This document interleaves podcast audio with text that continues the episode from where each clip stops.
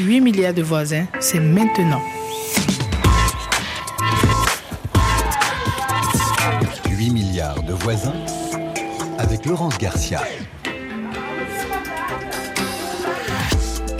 Bonjour et bienvenue à vous les voisins et les voisines. On va parler de la charge raciale. C'est une autre charge mentale dont on parle peu qui pèse sur les personnes non blanches. Ce sont des pressions psychologiques, des réflexions qui obligent à ne pas paraître trop noir, trop asiatique, trop musulman, bref, pas assez blanc. Ce sont des mini-agressions qui obligent à surveiller sa manière de parler, de s'habiller ou de se coiffer pour échapper aux stéréotypes raciaux.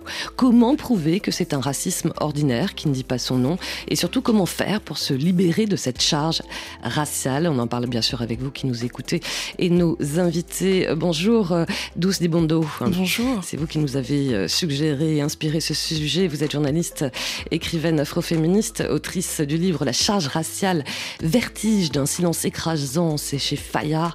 Franchement, c'est un essai brillant, très documenté, qui mêle à la fois la psycho, la philo, l'histoire et les témoignages. C'est aussi un essai personnel hein, quand même. Hein. Tout à fait. Parce que vous nous parlez aussi, vous-même êtes originaire du Congo. Euh, et c'est surtout un sujet qui reste encore tabou tout à fait. Euh, et c'est vrai que moi, quand je rencontre ce, terme de charge raciale, donc c'est en 2019, je me dis, waouh, ce terme change ma vie, littéralement. Je prends conscience de tellement de choses, de ce qui euh, me paraissait si intime et si proche de moi-même. Et je me dis, bon, il y a forcément un chercheur, une chercheuse qui va s'emparer de la question et qui va porter euh, ce, concept-là au plus, au plus grand public.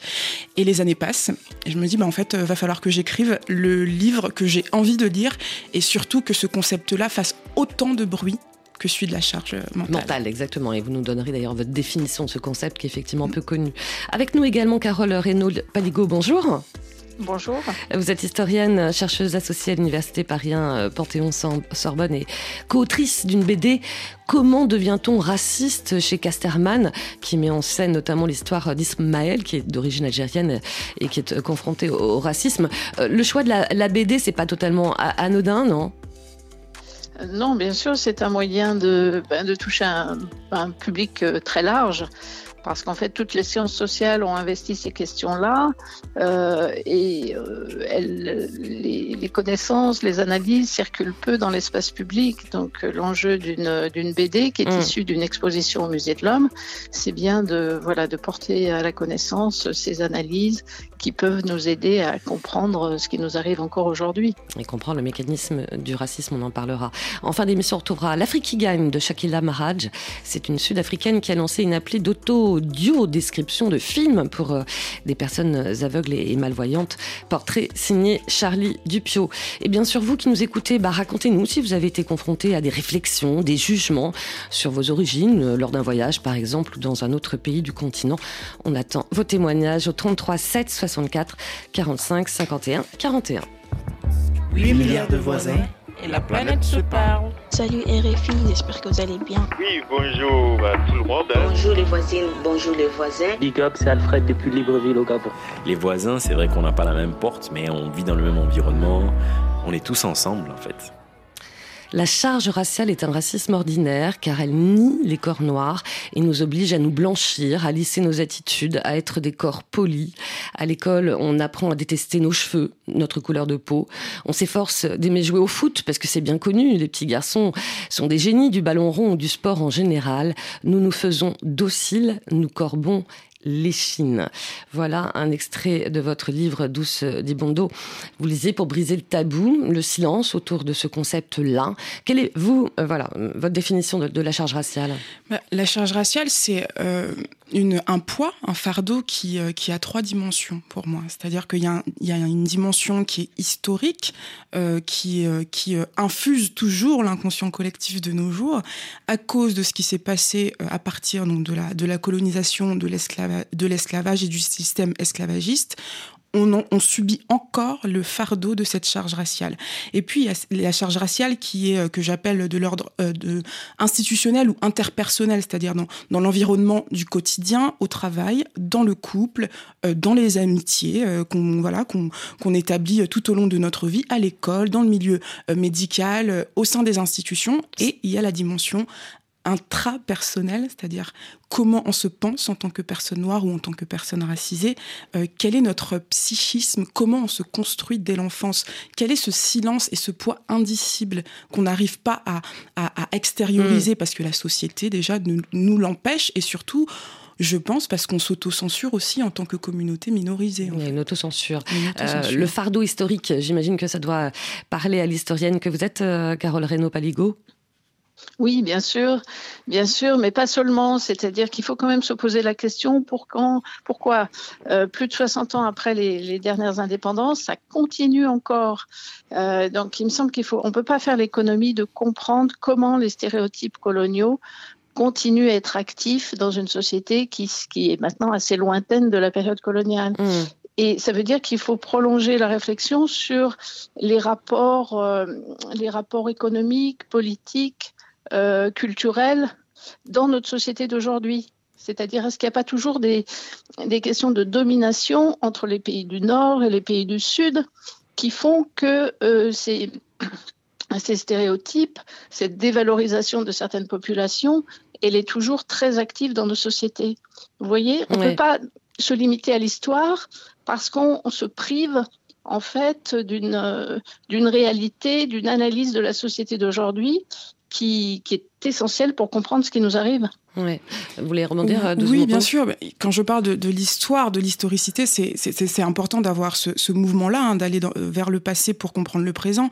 Mais je, je mets l'accent sur le présent, bien sûr. Quand je parle d'institution, le racisme se vit dans le milieu médical. On le voit évidemment avec les stéréotypes, notamment euh, le stéréotype lié au syndrome méditerranéen, qui est une. Alors, syndrome méditerranéen, c'est-à-dire hein. Voilà, c'est en général, euh, donc dans le corps médical, c'est une règle qui est implicite, c'est-à-dire que les personnes et maghrébines notamment n'auraient pas la même euh, euh, comment dire la même résistance ou en tout cas auraient plus de résistance à la douleur.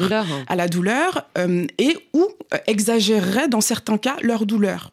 Donc c'est toujours ambivalent le, racisme dans tous les cas. Et ça crée ça, ça a entraîné la mort notamment de, de, plusieurs personnes notamment Naomi une jeune dame qui, avait appelé les, les, secours et en fait qui, qui n'a pas été prise au sérieux dont on a ça touche aussi d'autres personnes personnes blanches aussi. Hein, euh. Oui, mais c'est pas les mêmes, c'est pas le même niveau mm. en fait, parce que c'est systémique justement. C'est euh, euh, c'est des choses qu'on vit tous les jours à des niveaux qui sont mm. plutôt, oui, systémiques en fait. Alors que les personnes blanches, ça va être très ciblé, ou notamment le groupe social des femmes, où on a vu avec les violences obstétricales, où c'est tout aussi systémique, où la parole des femmes n'est pas prise en compte parce que il y a une certaine autorité du médecin, de l'autorité médicale. Et eh ben donc ce, cette histoire nous empoisonne encore hmm. aujourd'hui. Alors, il y a l'histoire avec un grand H, puis il y a l'histoire personnelle. Il faut rappeler mm Douzi Mongo, que vous-même, hmm. vous êtes originaire du Congo, hein, que vous avez quitté à l'âge de 12 ans en 2005. Vous êtes une enfant de la guerre, comme dit votre mère. Euh, forcément, vous écrivez J'ai échappé à, à, la mort, au racisme. Donc, du coup, le racisme et le sexisme étaient secondaires. À partir de quel moment vous vous dites, je me suis posé la question, quand, comment je me suis rendu compte que j'étais noire? Je me suis rendu compte quand j'étais noire assez tard, même en arrivant en France. C'est-à-dire que j'ai été protégée euh, de mes 12 ans jusqu'à euh, mes 16 ans. Et quand je suis arrivée à la fac, à 16 ans, euh, j'ai rencontré la sociologie. Et là, ça a été un vertige. C'est-à-dire que j'ai compris déjà en termes de classe ce qui se passait, en termes de déterminisme. Même si à l'époque, déjà, donc c'était en 2000, 2011, mmh. la question du racisme, elle n'était pas tout à fait prégnante à l'université, en tout cas à l'université où j'étais. Mais déjà, à partir de ce moment-là, je me suis dit, d'accord, en fait, mon être n'est pas un être totalement libre. C'est-à-dire que la société euh, m'en sent à quelque chose. Et puis, donc, j'ai continué avec les réseaux sociaux de m'informer. Et là, j'ai fait la découverte de l'afroféminisme. Et là, je me suis rendu compte de, l'immensité à laquelle je faisais face. Et j'ai compris qu'en effet, le regard des autres était, euh, était un regard qui avait un poids énorme euh, sur, sur la personne que j'étais. Vous dites que j'ai découvert cette séparation entre eux et nous. Oui, tout à fait. c'est qui, nous, c'est qui C'est cette ligne, en fait, c'est cette ligne de partage qui existe, en tout cas qui existait en ethnologie, où les ethnologues occidentaux blancs allaient donc étudier les populations dites primitives, et il y avait une, donc une séparation nette de nous, nous sommes civilisés. Nous avons, euh, en tout cas, euh, nous, nous sommes sortis de l'état euh, de, de, de, de, sauvagerie entre guillemets, et les et ces et ces, et ces sociétés-là sont fascinantes et il va falloir qu'on qu'on les comprenne et qu'on qu'on en tire peut-être des leçons ou pas. Enfin voilà, il y a toute cette mm. cet imaginaire colonial là, donc du eux et du nous. Et je me suis posé la question de bah, où, où étais-je en fait en France Où suis-je? Où suis-je? C'est ça. Euh, vous qui êtes historienne, euh, Carole Renaud Paligo, la, la, question noire ou même la question de la charge raciale, puisqu'en fait, vous disiez, euh, c'est un concept euh, bah, finalement assez récent qu'on découvre. Euh, comment on peut l'expliquer, en tout cas nous ici en France, où je crois que ça, ça existe beaucoup plus et plus exploité aux États-Unis notamment?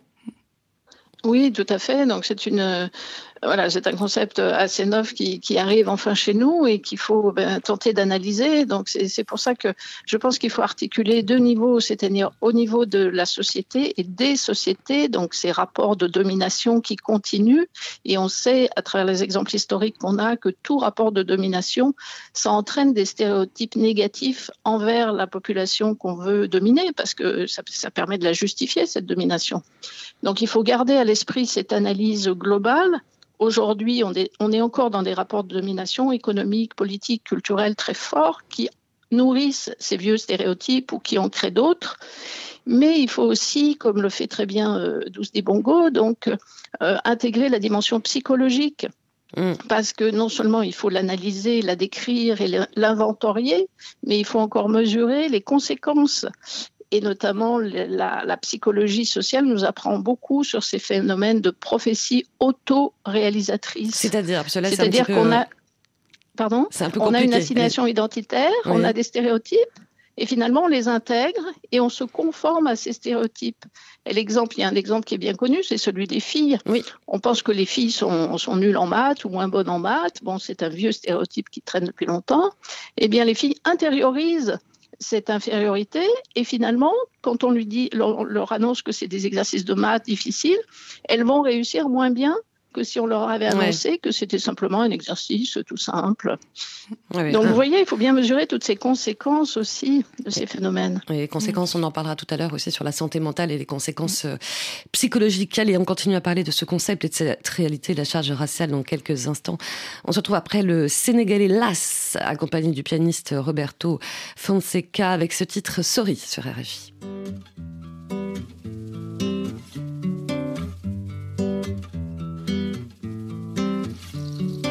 Lima ci neex baba yema lima ci neex. Afuma jëm xol bi jooy wee.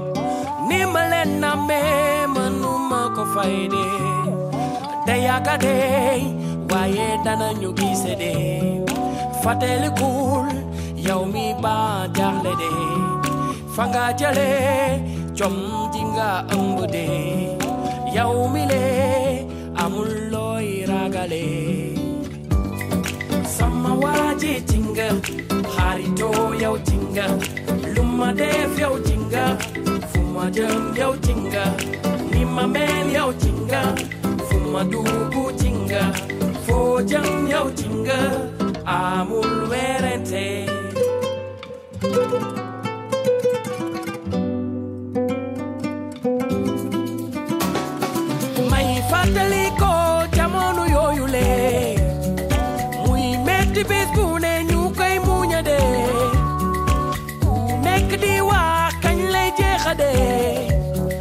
por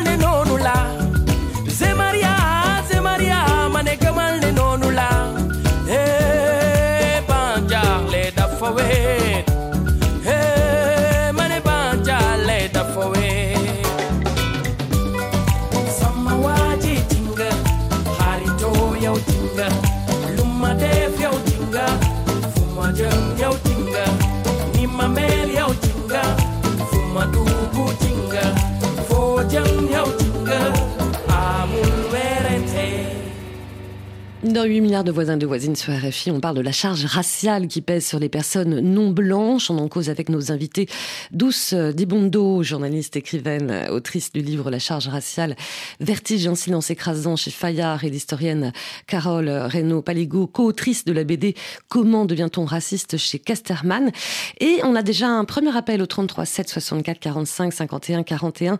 C'est Julien qui nous appelle euh, de Paris. Enfin, je crois que vous vivez à Lille et vous travaillez sur Paris. Hein. C'est ça, Julien Bonjour. Bonjour Laurent, c'est tout à fait ça. Bon, Globetrotter. Euh, vous êtes délégué médical, vous êtes originaire du Cameroun. Alors, je crois savoir que vous vouliez nous raconter ce qui vous est arrivé un jour lors Oui. d'un rendez-vous chez un médecin. Racontez-nous. Tout à fait. Alors, avant d'aller euh, chez un médecin, comme chez tout professionnel de santé, on prend rendez-vous. Oui. Et les rendez-vous se prennent généralement par téléphone, soit via une plateforme, soit directement auprès du professionnel de santé.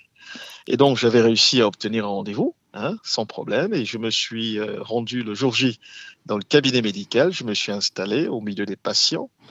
Et le médecin euh, venait à chaque fois appeler des patients, appeler des patients, il regardait, il appelait des patients. Euh, pourtant, nous avions rendez-vous. Oui, et puis, au bout d'un moment, voilà, au bout d'un moment, je m'impatientais, donc je me suis levé lorsqu'il est revenu une énième fois chercher un énième patient, et je me suis présenté. Voilà, j'ai dit voilà, je suis tel, je suis pour tel labo.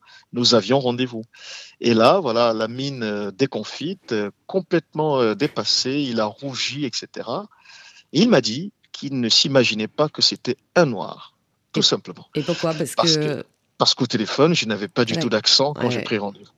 Donc c'était très flagrant. Autant vous dire que. Vous l'avez pris comment? Vous l'avez pris comment? Bah, Moi, je l'ai pas mal pris. J'étais surpris, euh, mais il s'était, il était tellement en train de se fondre Oui. en excuses et en justifications que finalement, j'ai pas fait mon travail ce jour-là. J'étais vraiment en train de pas de rigoler, mais de, de rassurer, voilà, de dire euh, c'est pas grave, c'est pas grave, c'est pas grave. Mais il était extrêmement gêné. Ouais. Alors je me suis dit que, bon sang, s'il y a d'autres collègues délégués médicaux de couleur qui sont passés par chez ce médecin et qui n'avaient pas un accent euh, européen, entre guillemets, au téléphone, Ouais, soit ils n'ont jamais rencontré ce médecin, soit ça s'est très mal passé. ouais. Donc c'est une anecdote qui m'a marqué, pas négativement, mais ça m'a plutôt conforté dans le sens où je me suis dit, bah, tiens, au moins cette barrière téléphonique, je la franchirai systématiquement. Si jamais C'est bien la barrière téléphonique, c'est bien ça. voilà, voilà.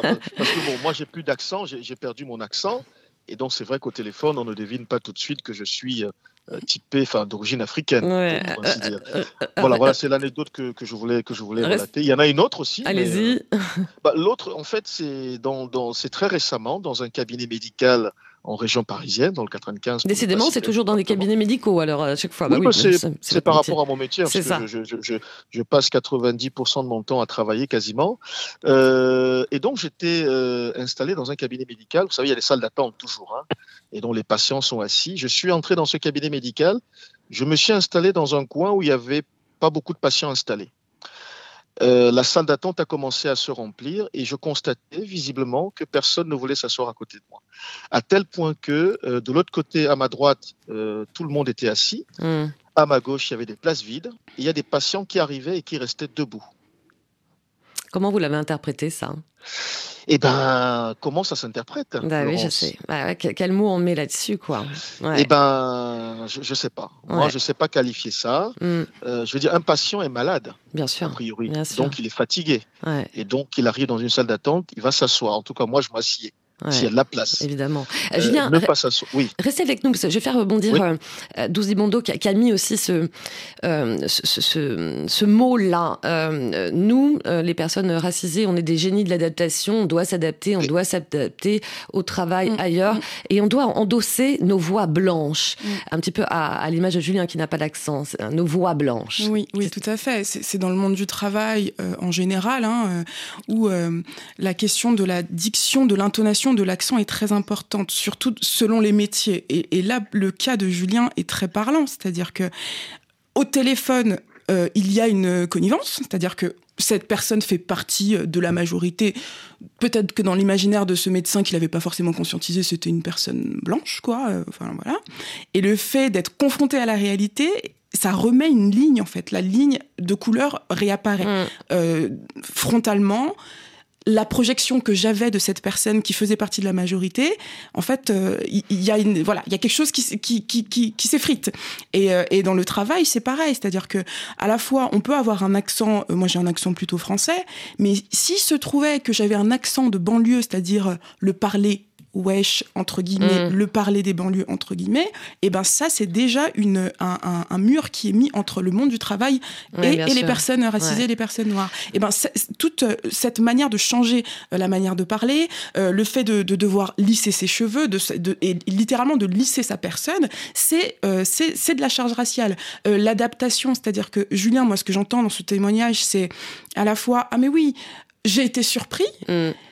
Et pourtant, cette personne s'est excusée. Et je rassure l'autre. Et je rassure, en fait. parce qu'au la... final, je vois bien que cette personne est encore plus troublée ça. que moi, parce qu'au final, peut-être que moi, j'ai l'habitude, ou peut-être que moi, finalement, en tant que personne noire, je sais, mmh. euh, je sais à quoi être confrontée. Ouais, j'entends ça, ça j'entends cette adaptation. Euh, vous voulez réagir euh, très rapidement sur le témoignage, euh, sur le témoignage de notre auditeur, euh, Carole Renaud Paligo Oui, alors peut-être qu'il faut essayer de comprendre comment euh, voilà, qu'est-ce qui, qu'est-ce qui a provoqué ces réactions dans la tête des médecins?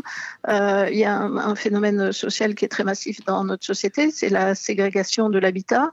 Euh, ce qui fait qu'il y a des personnes qui ne peuvent, euh, enfin qui vivent dans des quartiers un peu euh, privilégiés oui. et qui euh, ne sont pas confrontés à la diversité, à la diversité. Donc c'est peut-être aussi là quelque chose qu'il faut, enfin c'est pas peut-être, c'est quelque chose qu'il faut, dont il faut prendre conscience et contre lesquels il faut, il faut lutter. Et si, si tout, tout jeune on se, on se mélange pas, on se côtoie pas, oui. eh bien on, on ne comprend pas la réalité de la société des origines diverses, des accents divers, des couleurs de peau divers, etc. Merci en tout cas pour votre appel, hein, Julien. Merci beaucoup. Je vous en prie, Laurence. Merci. On a un appel de Patricia de Paris. Bonjour, Patricia. Bonjour, bonjour, 8 milliards de voisins. Je vais commencer par deux anecdotes. Après, je vais, vais vite fait parce qu'on est nombreux. allez-y, Moi, je travaille, voilà, je travaille à l'hôpital. Je suis expériente à l'hôpital. À chaque fois, on me demande vous êtes de quelle origine. Ouais. Le fameux vous êtes de quelle origine. À chaque fois. Et qu'est-ce que vous répondez? Maintenant, je réponds plus. Vous savez comment je réponds Ça dépend de mon humeur. J'ai deux réponses. C'est bien ça. J'ai deux réponses. Soit je réponds par une question, soit je dis tout simplement que je ne réponds plus à cette question, mm. monsieur ou madame. Quoi. Mais quand je suis de bonne humeur, vous savez ce que je dis Non. Monsieur, vous voulez vraiment une réponse à cette question? Il a dit, ben oui. J'ai dit, mais pourquoi quand on a des cheveux crépus, on est condamné à se justifier? Ouais. Ses origines mm. Vous savez ce qu'on me répond non. Ça vous dérange? J'ai dit, non, ça m'interpelle. Ça m'interpelle. Et là, il n'y a plus rien. Il n'y a pas de réponse. Ouais, ouais. Sachant là, vous... c'est moi au travail.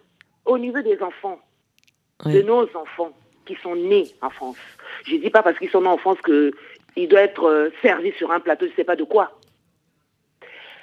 J'ai trois filles, celle du milieu. Tenez-vous bien, en cinq mains. C'est une maîtresse hein, qui a une responsabilité morale éducative qui demande aux enfants alors les enfants, tous les enfants qui sont d'origine étrangère, levez les mains. Ah oui. Et, Et, ma fille, elle est la seule à ne pas lever les mains, à sa main. Ouais, elle ouais. est toute fière parce que je les prépare, je leur parle, on discute souvent. Et elle est toute fière. Maman, maman, je vais te raconter quelque chose. Je dis, c'est quoi? Ah, aujourd'hui, il y a Madame X qui elle-même ouais. qui elle-même, elle n'est pas française, française de base, se permet, je parle de son expression, hein, là c'est vraiment actuellement, elle dit qu'elle-même, elle n'est pas française de base puisqu'elle est italienne. Je dis, mais alors comment tu sais qu'elle est italienne mais par rapport, par rapport à, sa, à son patronyme, maman? Elle-même, elle le dit. J'ai dit, alors, j'ai dit, mais alors, si elle venait te poser la question, euh, pourquoi tu lèves pas la plus parce que tu as des cheveux crépus Elle a dit, maman, je l'attendais. Ouais, bien sûr. Forcément, ça commence. Ouais, ouais. Oh, je sens que ça vous met en, ça vous met en colère hein, quand même, Patricia. Hein. Hein, ça vous met, ça vous met en colère quand même. Hein. non, je suis révoltée. Vous oui, voyez révoltée. Et puis mm. attristée aussi. J'ai dit, vous voyez, mais vous voyez récemment la loi d'immigration. Mm. Même au niveau des institutions, mm, la loi, c'est non opéré, européen. Ça veut dire quoi ça? Euh, merci. Vous voyez Et puis comment voulez-vous qu'on parle de... Bon, maintenant, ça, ça a changé. Hein. Vous savez ce qu'on appelle l'hypocrisie cordiale. Ce n'est plus l'intégration, l'assimilation. L'assimilation. Bon, on va apprendre nos enfants à assimiler quoi? Puisqu'on hmm. leur, on leur renvoie toujours le pays d'origine. Les pays d'origine qui souvent ils y vont pour voir les grands-parents. Oui, qu'ils connaissent pas. Les, voilà, les, pays de maman, les pays de nos parents. pour eux, leur souvenir, c'est la France. Ouais. Restez avec nous, Patricia. Ouais, restez avec nous, Patricia, parce que c'est très intéressant ce témoignage euh, d'Ouzibondo, euh, cette charge raciale qui commence même dès l'école. Et on le sait parce qu'il y a eu des études très récentes aussi sur la santé mentale. Hein. Ça crée aussi, euh, quelque part, euh, pour certains, de l'anxiété, de la dépression, et pour d'autres, de la colère aussi. Mm, bien sûr. Dès l'enfance, en tant que personne noire racisée, on est l'altérité, on est l'autre, toujours envoyé à quelque chose, à, à je dirais, euh, on, fait pas, on ne fait pas partie du corps social. Mm. Notre présence est, est, un virus. Donc forcément, littéralement, on somatise.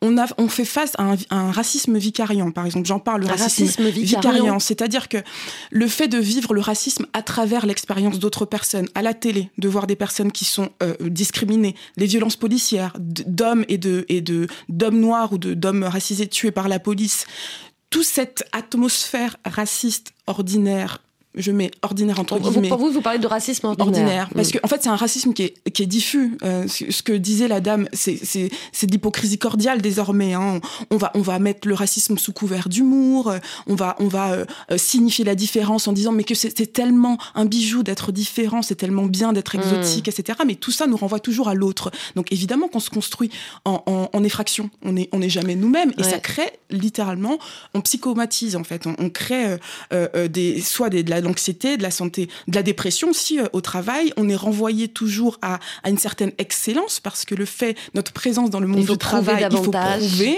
Euh, on a une pression aussi au niveau de la famille parce qu'en général, on est la première ou deuxième génération en France.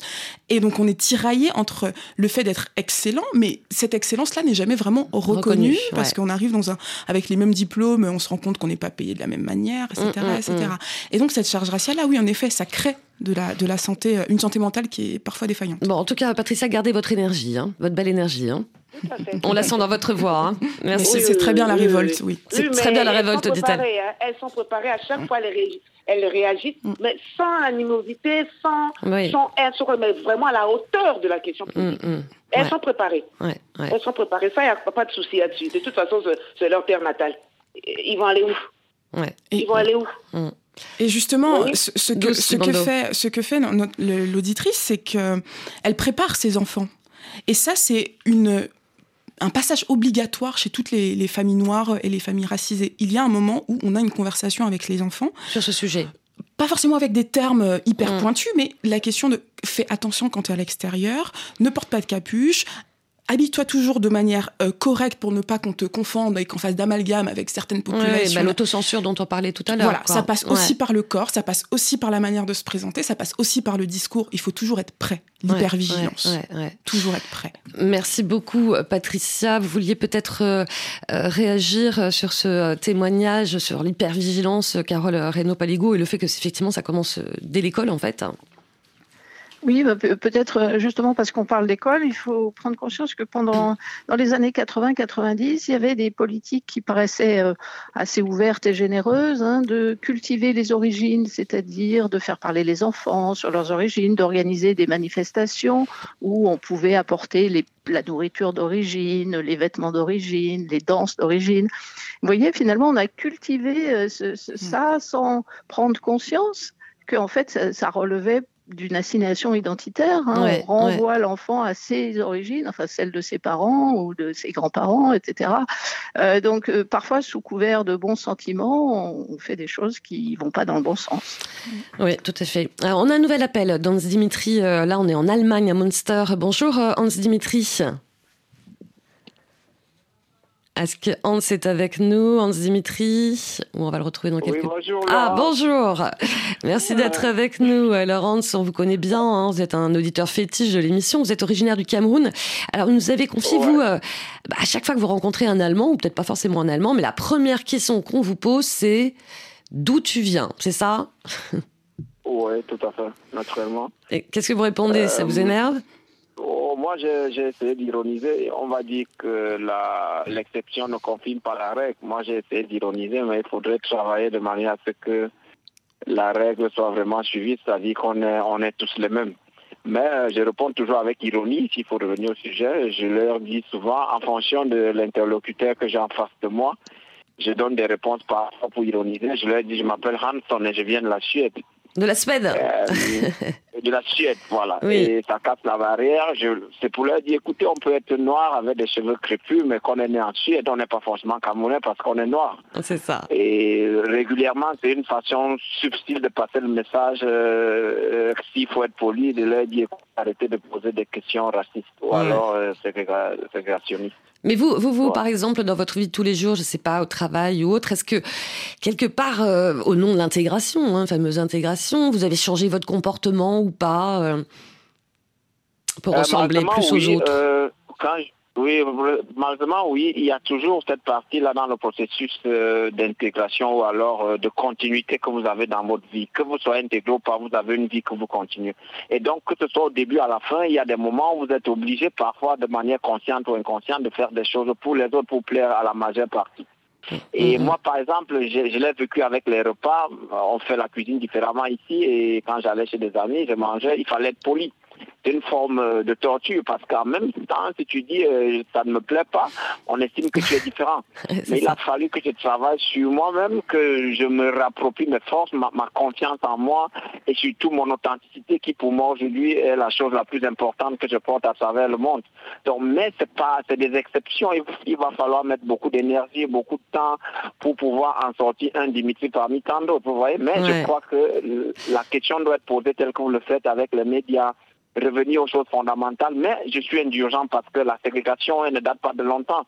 Pour regarder l'Afrique du Sud, c'est en 96 que les Sud-Africains ont été libres. C'est en 81 que les Zimbabwéens ont été libres. En même temps, je suis indulgent parce que je me dis, on ne peut pas éduquer les masses en, une semaine ou en deux années. Donc je comprends que le problème, que ça choque et la, meilleure façon de prendre les choses ou alors de faire avancer les choses, c'est de poser des actes tels que les auditeurs au téléphone, tels que vos émissions mm. et des individus dans mm. leur entourage à travers une autre forme d'expression et de communication qui ne doit pas forcément être violente. Et moi, je me dis, il n'y a que comme ça que nous avons une chance d'avoir des questions moins comme, comme euh, euh, toi tu n'es pas comme les autres, moi on me le dit tous les jours. parce que voilà quoi, c'est une façon raciste de me dire que les autres ils sont ils sont ils sont stupides. Vous voyez je vois bien. En tout cas, c'est bien, il faut garder l'humour. C'est inacceptable. C'est ça. Ouais. Restez un petit peu avec nous, Hans Dimitri. Je veux quand même faire rebondir nos invités, mais on a pas mal de messages hein, d'auditeurs euh, qui, qui, nous posent cette question. C'est quoi la frontière entre le racisme et, une impolitesse sans intention raciste? Comment on peut prouver ou pas que c'est de que, que c'est un racisme ordinaire? Et surtout, comment ne pas se victimiser parce que ça, ça, ça revient beaucoup dans les, appels de nos auditeurs. On ne veut pas passer pour des éternelles victimes. Qu'est-ce que, qu'est-ce que vous répondez à ça, vous, 12 euh, Dimondo Oui, alors, comme je disais, euh, la, la, le propre du racisme, pour moi, c'est donc cette question de domination euh, dont parlait donc notre invité, notre co-invité. Et donc la question de la domination, de l'altérisation et de la déshumanisation. C'est très important de comprendre que à travers le fait de pointer la différence de l'autre, il y a une certaine déshumanisation, même si parfois les mots ne sont pas forcément employés en disant, euh, par exemple, comme on peut l'entendre dans certains discours d'extrême droite, euh, les personnes noires sont inférieures, stupides, etc. Mais dans l'humour, par exemple, utilisé, dans la manière dont on va, on va, on va justifier euh, les goûts, en disant comme, comme le disait notre auditeur, voilà, le fait de pas apprécier une certaine gastronomie, au lieu de, au lieu de, de, de, juste signifier ah en effet vous avez des goûts différents, euh, bon bah soit, mais on va on va renvoyer ça à un manque de de, de finesse, de de savoir-faire, de savoir-être parce que cette personne est noire. Donc c'est mmh. là la différence. Euh, renvoyer euh, à ma couleur de peau quand on me demande d'où je viens, moi littéralement je viens d'autre part, je suis née au Congo, mmh. mais cette personne n'est pas censée savoir mon parcours de vie. Donc qu'est-ce qui la ramène pareil, parfois vous répondez je viens des toilettes. Oui, tout à fait. Selon le contexte, je dis bah, je viens des toilettes, pourquoi? Et là la personne elle se décompose parce il y a toujours la notion d'arme, d'ironie, d'humour. Tout à fait, euh, pour, désarmer, parce qu'on s'est bien rendu compte que des fois justement essayer de se justifier, de justifier son humanité, d'éduquer la personne, de faire une certaine pédagogie, ça nous prenait aussi en termes d'énergie et on revient à cette charge raciale. Donc pour répondre à votre question par rapport à la, c'est quoi la limite bah, La limite, il faut se poser la question, est-ce que je déshumanise cette personne? Ça marche autant pour le sexisme que pour le racisme, que pour les, tous les, les ismes, les validismes, etc. Et et aussi euh, se rendre compte que euh, euh, la victimisation, il n'y a personne qui se victimise. Il y a des voix qui sont de plus en plus entendues et sont de plus en plus portées. Et pour mettre en avant nos expériences, c'est-à-dire que cette expérience-là, elle est particulière. Et tant que la France ou l'Occident se pensera en tant qu'universel, c'est-à-dire que le fait d'être français nous réunit tous sous la même bannière, mmh. ce n'est pas vrai. Mmh. Car sous cette bannière-là, il y a des différences fondamentales parce qu'on est racisé, c'est-à-dire qu'on est, on est tout le temps renvoyé à cette différence euh, raciale entre guillemets. On sait que le code pénal hein, condamne l'insulte raciste, mais pas le trait d'esprit raciste. Ça, c'est une vraie question. Euh, Carole Reynaud-Paligo. Oui, alors ce qu'on a proposé avec euh, Evelyne Ayer et Ismaël Méziane dans la BD pour essayer de comprendre ces phénomènes, comment ça se passe et où ça commence et comment ça finit, eh euh, c'est d'utiliser en fait des, des, des, des, un processus en fait qui commence par une catégorisation c'est-à-dire qu'on voit une personne et en fonction de son apparence ou des informations qu'on a sur elle, on va catégoriser c'est un, c'est un noir, c'est un arabe, c'est un juif, etc. C'est un musulman. Bon. Et ensuite, on applique euh, des, des, caractéristiques à, cette, à ce groupe euh, donc euh, voilà, ils sont comme ceci, ceux-là, ils sont comme cela. Euh, et on hiérarchise, ceux-là sont mieux que les autres. Donc c'est la deuxième étape, la hiérarchisation. Et la troisième, c'est quand on essentialise, c'est-à-dire qu'on va dire ils sont comme ceci et finalement ils changeront pas. Alors ça peut être du registre, c'est de la race, c'est la biologie ou c'est la culture, mais ça, ne change pas. C'est ce qu'on appelle donc l'essentialisation. Voilà, ça nous permet, nous semble-t-il, de commencer à voilà commencer dans la dans l'analyse, dans, l'identification du phénomène, est-ce que c'est du racisme ou pas? Et puis ça permet de comprendre pourquoi on en arrive là. Quoi. Comment, comment euh, le processus se met en route et se déroule. Oui, mmh, mmh. ouais, forcément. Euh, en tout cas, je voulais quand même remercier Hans Dimitri hein, pour son témoignage euh, du côté de Munster en Allemagne. Il nous reste une toute petite minute. Très, parce que votre livre Douce Dibondo, c'est aussi un guide de survie. Vous dites, hein, alors qu'est-ce qu'on fait? On résiste, on laisse passer, on, on en parle surtout mmh, pour détabouiser. Moi, je, donc euh, j'ai posé la question du silence. J'ai posé la question du silence comme euh, comme un antidote, c'est-à-dire on a tellement parlé on n'a pas, on, ne réussit plus à dire parce que parler, on est assigné à la victimisation. Moi, je, je, je, propose qu'en tant que communauté euh, noire racisée, euh, de, de prendre le temps de parler entre nous désormais, de comprendre ce qui se passe. Qu'est-ce que c'est que cette charge raciale? Comment peut-on résister? Comment peut-on lutter? Arrêter d'attendre la validation euh, de la majorité de ce gouvernement qui ne nous entend pas, qui nous mm. met des bâtons dans les roues avec les lois de l'immigration, etc. Et se poser la question de comment lutter ensemble. Et ça, ça prend du temps. Il faut, il faut se reposer et essayer de parler entre nous et se décharger de cette charge raciale. Exactement. Ben, je recommande à nos auditeurs, euh, en tout cas c'est un livre passionnant, euh, La charge raciale, vertige d'un silence écrasant chez Fayard, signé Douce Dibondo. Merci beaucoup. Merci et merci Carole Reynaud-Paligo, euh, votre BD Comment devient-on raciste chez Casterman? Allez, on se retrouve dans quelques instants. On va parler de l'Afrique qui gagne avec bien sûr Charlie Dupio. Mais en attendant, on écoute le Guinéen Mokuyate avec Kan Kellen sur RFI. tele deliverable.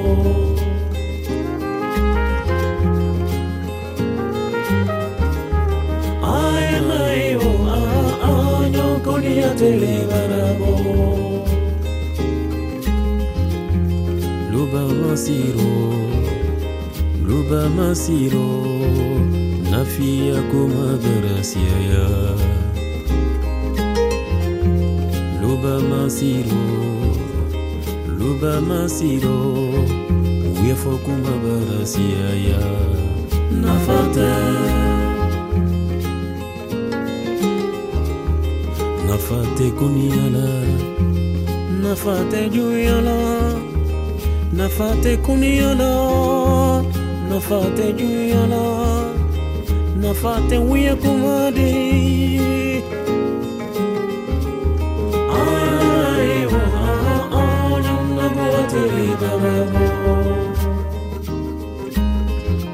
ನನ್ನ ನಗುವ ತಿಳಿ ಬರಬೋ ಆಯ ತಿಳಿ ಬರಬೋ anyinyo mbonya kanyohoromo kanyomina kakekeleni jonsisi nitesika anyinyo mbonya kanyohoromo anyinyo mina kakekeleni Udida Ubake bedisewa. Nafate juyana Nafate kuniana Nafate juyana Nafate kuniana mane malu Anyenyo mina kakekeleni. Kanyon nadia Kanyon febo keleni anyenyo mina kaden kelema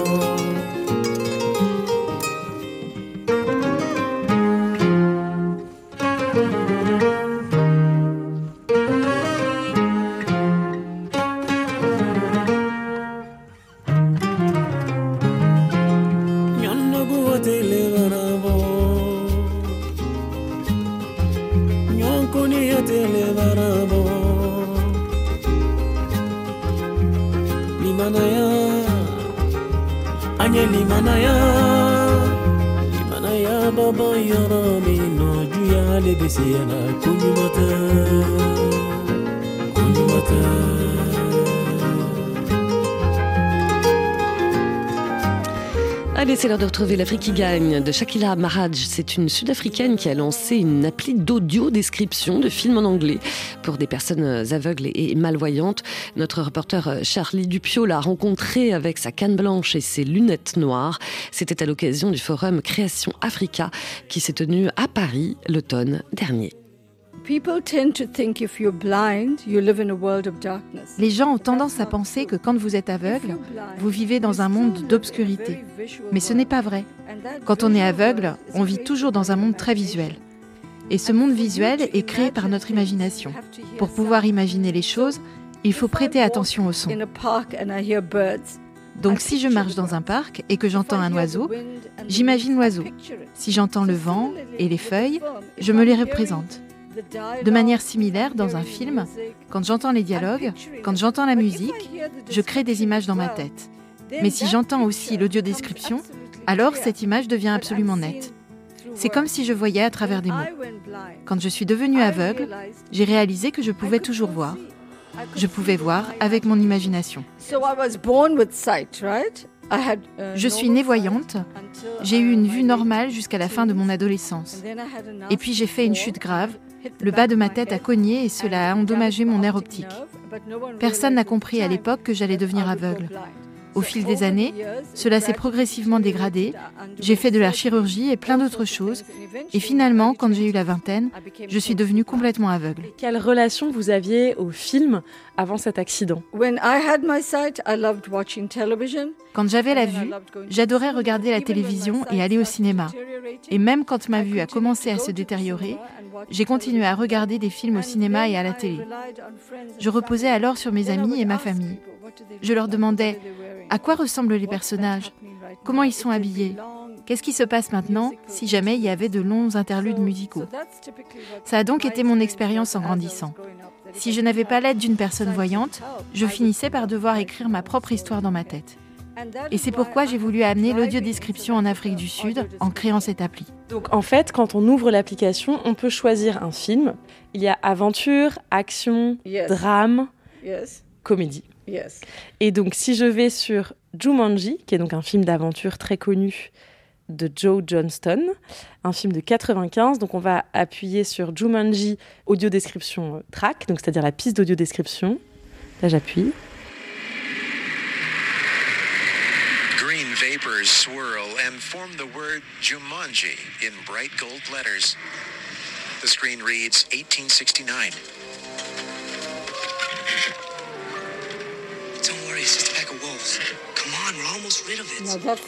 Et là, c'est un dialogue. On l'entend, euh, on décrit euh, l'arrivée du générique, on décrit le décor, euh, les couleurs dans le ciel, on décrit les personnages qui marchent. That's it. So we would describe C'est ça. On décrit tout ce qui se passe entre les dialogues. So they may be action, Cela peut être une action. Par exemple, si la police poursuit quelqu'un, on va remplir les blancs avec l'audio description. Et si ce film est projeté sur une télé ou au cinéma, alors l'appli va synchroniser l'audio description et la bande son du film au bon moment. Est-ce que c'est une application qui est gratuite? Yes. So it's free to users. Oui, c'est gratuit. L'accessibilité est un droit.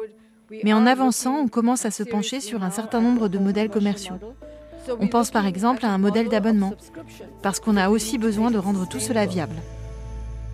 En Afrique du Sud, où en est le secteur de l'audio-description? L'audio-description commence à être connu, et je crois que nous avons joué un grand rôle là-dedans. Mais l'industrie du film et de la vidéo en Afrique du Sud n'a jamais pris en considération l'accessibilité pour les déficients visuels. Nous avons été la première entreprise à nous spécialiser exclusivement sur l'audio-description. Et je dois vous parler d'une autre chose innovante que nous avons mise en place. Nous formons des personnes aveugles à faire ce travail. Moi-même, je suis aveugle, mais je peux décrire avec ma voix si je vois le film à travers les yeux de quelqu'un d'autre. En tant que personne aveugle, on peut aider à l'écriture de cette description. et on peut prêter notre voix pour l'enregistrer. Pour combien de films vous avez une audio description sur cette application? Nous avons seulement trois ans d'existence. En trois ans, on a réalisé la description de 50 films. La plupart sont des films africains. Récemment, on s'est aussi tourné vers le tourisme. En dehors des films, on décrit maintenant des musées. Tout ce que vous voyez peut être décrit.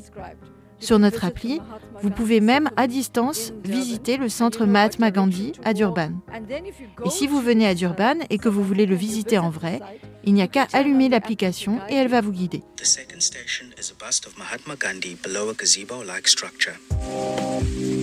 Exiting Station 1 and leaving the International Printing Press building and continuing along the path, we come to what is a shrine like structure.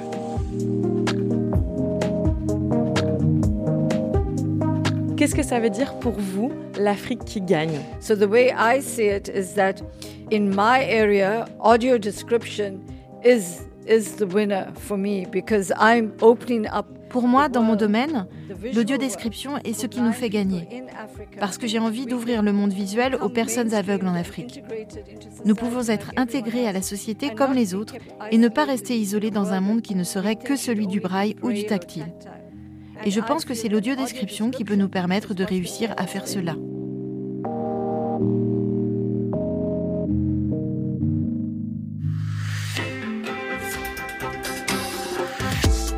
Voilà, c'était l'Afrique qui gagne de Shakia Maharaj au micro de, Charlie Dupio. 8 milliards de voisins, de voisines, c'est fini. Merci à toute l'équipe, David Brocoué, Valentine Lemaire, Delphine Cachin et Tom Malky. On se retrouve demain à la même heure. Avec ce sujet, qu'est-ce que les enfants nous enseignent à nous, les adultes? Et oui, qu'avons-nous à apprendre d'eux dans notre façon de mieux vivre ensemble? Comment les enfants peuvent-ils nous aider, nous aussi, à grandir Si vous êtes inspirés par le sujet, on attend bien sûr euh, vos témoignages au 33 7 64 45 51 41. On se retrouve dès demain. Belle journée à l'écoute de RFI.